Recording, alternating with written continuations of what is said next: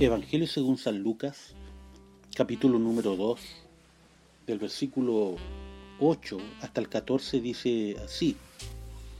Había pastores en la misma región que velaban y guardaban las vigilias de la noche sobre su rebaño.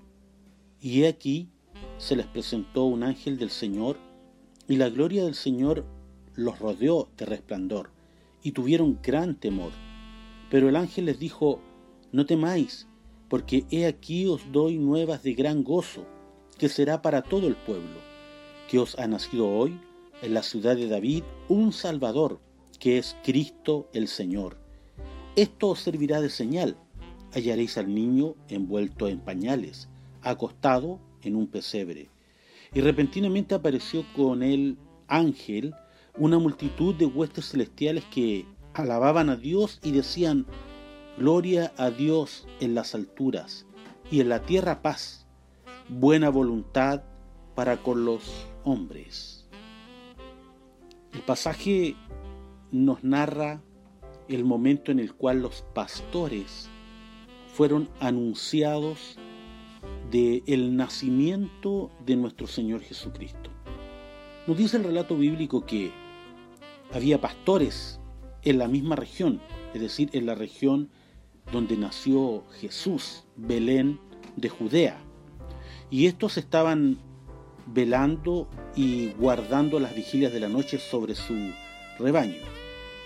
El detalle aquí es que estos pastores estaban en una actitud de estar velando.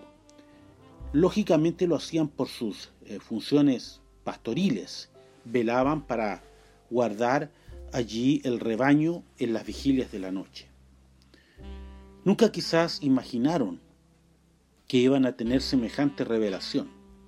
Nunca imaginaron que iban a presenciar lo que presenciaron y ser testigos de algo tan maravilloso y tan glorioso.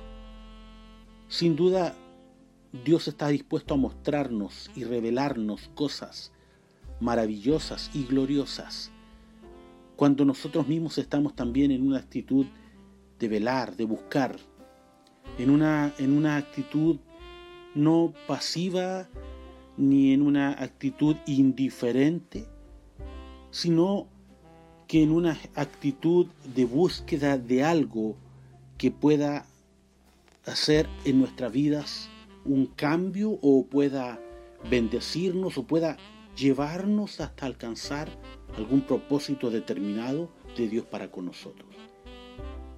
Sea en este caso para quienes somos parte de una iglesia podamos entender que necesitamos estar velando, pero sea también para aquellos que nunca han conocido a Dios, que estén con una actitud de búsqueda y no de indiferencia frente a las situaciones y circunstancias que nos rodean en la vida.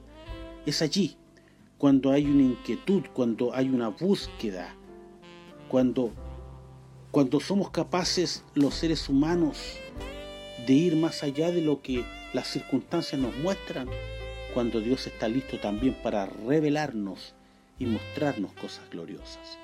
Así que estos pastores estaban en esta actitud de velar y guardar las vigilias de la noche cuando se les presentó un ángel del Señor. Y el ángel del Señor se les presentó justamente a ellos y la gloria del Señor los rodeó a los pastores eh, de ese resplandor que significó la presencia del ángel y, y la presencia de aquel ángel trajo entonces algo nuevo y diferente para la vida de ellos que significaría un cambio trascendental en sus vidas. Había nacido el Salvador, había nacido el Mesías, el Cristo, el Salvador de la humanidad. Cristo, el Señor, había venido a este mundo.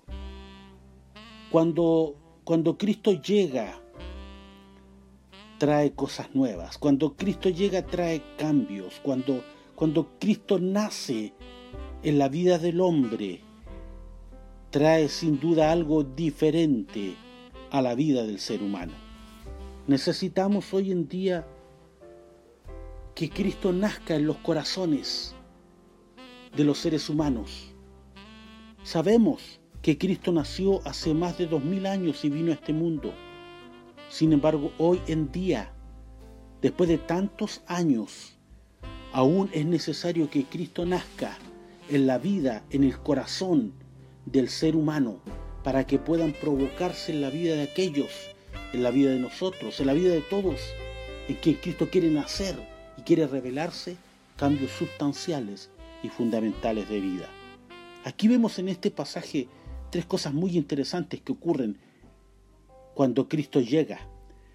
Tres cosas muy importantes que suceden cuando Cristo nace en nuestras vidas. La primera es que cuando Cristo nace se lleva todos nuestros temores. Cuando Cristo llega a nuestra vida se lleva nuestros miedos, nuestros temores.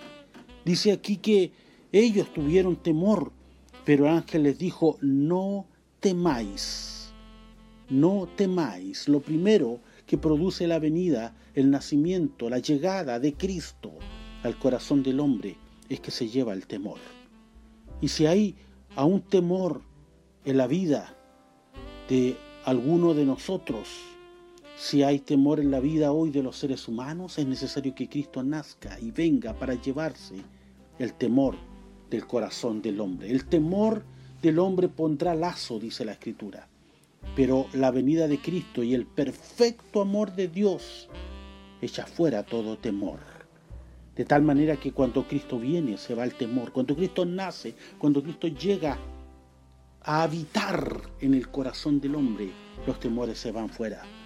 Lo segundo que sucede es que cuando Cristo viene, cuando Cristo llega a nuestras vidas, también llega una vida nueva para aquel a quien Cristo se le aparece, para el corazón de aquel en, el cual Cristo nace. Nace también una nueva vida, es algo nuevo, es una nueva es una noticia y no una noticia cualquiera, no es una noticia triste, trágica como las que estamos acostumbrados a escuchar y a ver en estos días, sino que es una noticia de gran gozo. El ángel dice, porque he aquí os doy nuevas de gran gozo que será para todo el pueblo.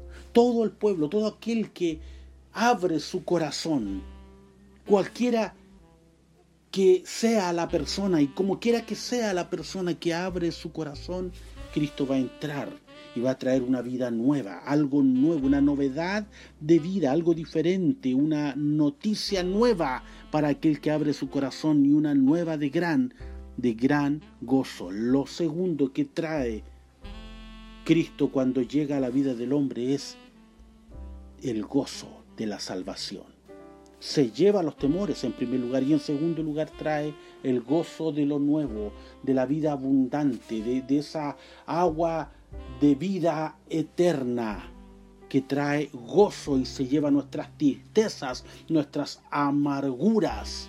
La desazón de vida se va y llega el gozo verdadero que solo Cristo cuando nace en el corazón del hombre puede poner. Y lo tercero, que trae la venida de Cristo al corazón del hombre es una señal de cómo podemos hallarle y conocerle. Sí, Cristo viene a nuestras vidas, pero nos da la chance de poder nosotros ir y hallarle y conocerle. Dice que el ángel les entrega entonces una clave y les dice que ha nacido en la ciudad de David un Salvador, que es Cristo el Señor. Y luego dice, esto os servirá de señal. Sí, cuando Cristo viene a nuestra vida nos entrega una señal, esa señal de que somos nueva criatura, esa señal de que somos parte del reino, esa señal que viene con el Espíritu Santo, que viene a nuestras vidas para señalarnos y marcarnos como hijos de Dios. Una, una señal de hallarle a Él, de poder conocerle a Él como Él es, de que Él se ha revelado a nuestras vidas. Hallaréis al niño envuelto en pañales y acostado en un pesebre. Qué importante es que nosotros podamos hallar a Cristo. Sí, Cristo viene a nuestras vidas, pero nos da también a nosotros la tarea diaria, en el diario vivir, en el cada momento, en el día a día, de que nosotros nos empeñemos en la tarea de hallarle y conocerle. Él viene a nosotros, pero también espera que nosotros vayamos a Él y que podamos hallarle y conocerle tal como Él es. Hallar a Cristo no en la dimensión ni en la idea que quizá el mundo tiene, no en la dimensión y la idea que los hombres han forjado equivocadamente de Cristo, sino en la idea y en la dimensión del Cristo verdadero, de cómo realmente Él es el, el Salvador del mundo, el Rey de Reyes. No vino en una cuna de oro, no vino para estar puesto allí exhibido como, como el, el gran rey que quizá muchos esperaban sino que le hallaron y le hallaron de la manera más humilde, envuelto en pañales y acostado en un pesebre. Por tanto, así podemos también hallar a Cristo en su verdadera dimensión, no en la cual quizás el hombre hoy cree hallarle. Podemos hallarle si es que le buscamos de la manera correcta. Así que estas tres claves, estas tres cosas tan importantes suceden cuando Cristo llega a la vida del hombre. La llegada del Salvador a nuestras vidas es motivo también de tres cosas tan importantes como lo vemos ahí en la escritura. Que repentinamente apareció con el ángel una multitud de las huestes celestiales que alababan a Dios y decían gloria a Dios en las alturas y en la tierra paz, buena voluntad para con los hombres es decir, la llegada de nuestro Salvador, la llegada del Hijo de Dios a nuestra vida es motivo primero de gloria a Dios, de dar la gloria a Dios en los cielos, en las alturas, de que haya paz también en la tierra y por último, buena voluntad para con los hombres. Y al terminar esta reflexión quiero decir lo siguiente, ¿qué entendemos por buena voluntad? El, diccionario dice que buena voluntad tiene que ver con buenos deseos, con bondad, con buena intención. Y aquí me detengo. Hubo un hombre, un filósofo llamado Immanuel Kant, que dijo que la buena voluntad está determinada por la intención de quien realiza los actos. Si hablamos de que buena voluntad es buena intención, entonces entenderemos que la buena voluntad está determinada por la intención de quien realiza los actos, independientemente de si el resultado es positivo o no lo es. ¿Qué significa esto? Que la buena voluntad de Dios para con los hombres significa que Él tiene una buena intención para cada ser humano en este mundo. Él tiene una buena voluntad y esa buena voluntad está determinada por la intención de Dios, quien realiza un acto de enviar a su Hijo para que el mundo sea salvo por él. Ahora esto es independiente de si el resultado de este acto de amor es positivo o no para el hombre, en el sentido de que si el hombre aprovecha o no esta buena voluntad de Dios. Todos nosotros hemos sido tocados por esta buena voluntad de Dios, pero somos nosotros quienes decidimos si este acto de amor de Dios al enviar a su Hijo al mundo será bueno o no en cuanto a que lo aceptemos o lo rechacemos. Está en nuestras manos en que el Hijo de Dios nazca en nuestras vidas. Que Dios les bendiga.